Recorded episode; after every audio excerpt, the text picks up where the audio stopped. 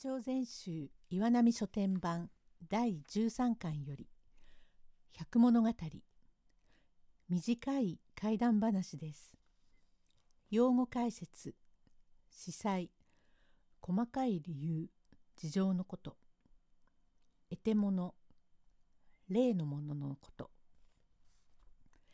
内藤新宿にたまり屋と申す貸し座敷がございましたがこのたまり屋へしげしげ通いました坂の下のある法華寺の和尚が借金で首が回らぬのか他に司祭があってのことかそこは存じませんが自殺をいたしました。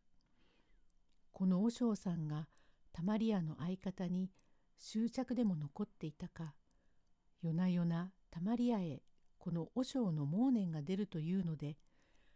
たまり屋の店は客が減ってまいりましたからたまり屋でも心配をいたして田川という大元の先生にその話をいたすと先生は箱根からこちらに野暮と化け物はないと昔から言う。ましてやおいおい解明に赴く今日そんなことがあってたまるものか。それがいわゆる神経だと申すのをいやそうでないから一晩いらしてごろうじろ。そんなら行ってみよう。と田川先生がその晩においでになっていつも得て物の出る座敷へ通って安頓へ灯芯をたくさん入れて明るくしているとその灯芯がだんだんめり込んで明かりが暗くなると従ってどこともなく陰気になりますからかきたてるとその時はちょっと明るくなりますがじきに灯芯がめり込んで暗くなると次第次第に陰気になってまいると体がゾクゾクといたすようだからこれはいかんこれは変だ灯芯はいかんろうそくにしようと八百膳型の食台へろうそくを2丁ともして明るくしておきますとまたろうそくの芯がだんだんめり込んでぼんやり薄暗くなりますからこれはいかんこれはいかんもそっと大きいろうそくをというので少し大きいろうそくに取り替えましたが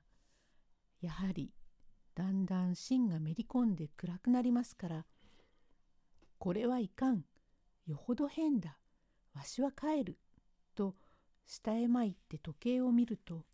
もう1時でございます。さすがの田川先生も途中も気味が悪いという念も出る。たまり屋でもぜひ泊まって行けと申すので